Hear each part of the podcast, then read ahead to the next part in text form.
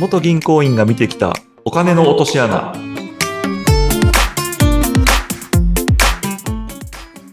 こんにちは。LIG パートナーズ株式会社の足立です。インタビュアーの水野由紀です。足立さん、今回もよろしくお願いします。よろしくお願いします。さて、足立さん、今回はどんなテーマでお話しいただけますか？今回はですね運転資金っていうことについてお話しできたらと思いますはい。運転資金って言いますと、会社を回していくためのお金といったイメージなんですけれども、はいこれは、えーどのようなお金なのかをわかりやすく教えていただけますか？運転資金っていうのは経営者と銀行員の間で非常に大きなギャップが存在していることが多い言葉になります。で運転資金っていうのは、社長さんの頭の中では、今、水野さんがおっしゃったみたいに、会社を回すための資金っていう定義で捉えてらっしゃる方が多いので、まあ、とにかく預金残高がこうね、預金のお金の量が減ってくると、そろそろ借りんといけないなっていうふうに考えられて、融資の申し込みをされるんですけど、一方で銀行員の方の運転資金っていうのは明確に定義があるんですね。うんで、ここの定義のズレっていうことが、えー非常に大きなリスクになる可能性があるっていう、そういうようなものになってきます。うんその銀行の方のおっしゃる運転資金っていうのは、どういったものが運転資金に当てはまるんですか？まあ、そうですね。売上を、こう、うん一、一回作るのに、例えば、えっと、まあ、ペットボトル、はい。水の入ったペットボトルをうん、例えば、まあ、70で仕入れてきました。はい。これが1ヶ月後には100になって売れてお金が入ってきますっていう、うんになると、お金が入ってくるまで時間の差が出てしまいますよね。はい。で、仕入れた瞬間にお金は減るんですけど、売れる時までお金が入ってこない。でも、売れてしまえば利益は出るっていう状態あると思うんですけど、じゃあ、ここの期間の、えー埋めるお金ですね。うん1ヶ月分の70っていうお金が準備できれば、うん。お金を先に払っても、次の100入ってくるまでうん我慢できるっていう状態が作られるので、はい。ここに対して融資をするっていうのが運転資金を融資するっていうのが銀行の定義になってくるんですね。うん。ですし、例えば、ペットボトルをいかに上手に売るかを考えて、広告にこれだけ使えますっていうものは、運転資金の概念には入ってないっていうような、こういう定義があります。入れてしまいそうですけど、そこは入らないんですね。そうなんです。そうすですし、ここのズレが非常に、うん、大きなリスクを生むケースはありますね。うん。でも、この認識のズレというのは、かなり大きなズレになってきますよね。大きなズレになってきますね。やはりその、運転資金を借りた直後っていうのは、多くの場合、お金がドーンと増えるんですよね。うん。で、大体1年とか1年半に1回借りるぐらいのサイクルで借りる融資になるので、その運転資金の、まあいろいろ種類はもちろんあるんですけど、うん。まあ、例えば5年間で返しますとか3年間で返しますみたいな融資の借り方が多いんですけど、そうすると借りた直後お金がドーンと増えてしまうので、うん。まあ、要は自由になるお金が増えるっていうような感覚になってしまいがちなんですよね。それがうんさっき言ってた事業を、全、会社を回すための資金が運転資金やって考えてると、そういう風になってしまうんですけど、銀行の考える運転資金でいくとうん、自由に使っていいお金ではないので、うんそのあたりのギャップがありますよね。うんそうすると、ここの落としね、落とし穴にガツンと落ち込んでしまう例っていうのもたくさんご覧になってきてると思うんですが、はい。今日はどんな具体例ご紹介いただけますか？そうですね。今日は、えー設立から3年、まあ3期ですね。決算書が3回作られた、えーある社長さんのエピソードなんですけど、ええ。えーこの社長さんは非常にそのパワフルな方で、順調に売上3年、3期ですごく順調に伸ばしてらっしゃったんですね。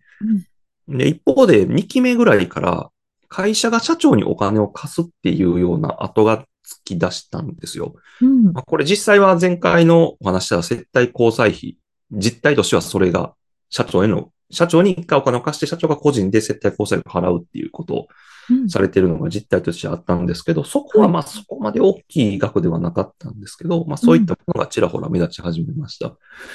で、その3期目の決算書が出来上がって、えー運転資金を3000万借りたいっていうお話をされてて、うん。これ実は私が直接相談を受けたんじゃなくて、しちょっと知ってる方が、その社長さんから相談を受けて、それを私に対して、うん。これ大丈夫ですかみたいな形で聞いてくださったっていううん。ものであったんで、直接知ってるわけではないんですけど、うんまあ、この方はまあ3000万、実際にはその、えっと、3期目の一番新しい決算書が出る前に、半年ほど前に3000万借りてらっしゃったんですよね。で、うん。もう一回半年経って借りたいっていうお話を、になったんですけど、うん。まあ、これが全くもう融資1円も出ないっていう状態につながってしまうようなことが起こってたっていう、そういう事例なんですけど、うん。これはどうして全くはい。出ない事態に陥ってたんですか？これがあの最初にお話ししてた運転資金に対するその認識のズレっていうことが要因になってまして、うん。で、一旦半年前に3000万は借りられたんですけど、はい。3000万借りた瞬間ってお金がドンと増えるんですよねうん。で、1ヶ月、2ヶ月とか経ったぐらいではお金ってそんなに大きく減らないので、お金がやっぱあるっていう錯覚に陥ってしまってらっしゃったんですよね。うん。で、そうしたときに、えーまあ、その、いわゆる国産の高級車を現金で買われて、うん。で、事務所の内装も、なんか綺麗にしたいなっていうことで、内装工事も現金で払われて、うん。この結局車と内装工事の現金っていうのは、半年前に借りられた3000万の中からお支払いになったっていうことなんですね。うん。でそうすると、銀行はもともと運転資金として融資をしてたんですけど、うん。使われ方が車を買って内装工事にもお金を払いましたっていう使い道が違うっていう話になって、ええ。これは非常に大きいペナルティで、うん。もうその瞬間に次の融資できませんっていう回答がもう即来るっていうようなことになったっていう。そうなんですね。運転資金で借りたものを違ったもので使っているっていうのが分かってしまうと、はい。アウトなんですね。そうですね。あの、程度っていうものがあるので、一概に1円も使ったらあかんかっていうこと、そういうわけではないんですけど、うん。まあ、そのあたりはその筋が成り立つ範囲っていう、まあ、この場ではそのあまりに個別性が強いので、こういうふうな数字の計算でわかりますとかいうふうにお伝えできないんですけど、うん。まあ、ただ明らかにこの融資のお金、運転資金で借りてるのに、この車買ったよねとか、うん。ここの工事っていうか内装をきれいにするためにお金使ったよねっていうのは、やっぱり書類見るとわかるんですよね。うん。いや、それがあまりに過剰というか、まあ、基本は使わないっていうのが大原則になるので、うん違う使い道はには使わないっていうのが大原則になるので、このペナルティはもう非常に重たいですよね。うんあの、お金っていうのは入ってきてしまうと、どの費用が何だったのかっていうのが、まあ、分かりにくくはなってしまうんですが、ちゃんとそこは管理していかないといけないっていうことですね、そうすると。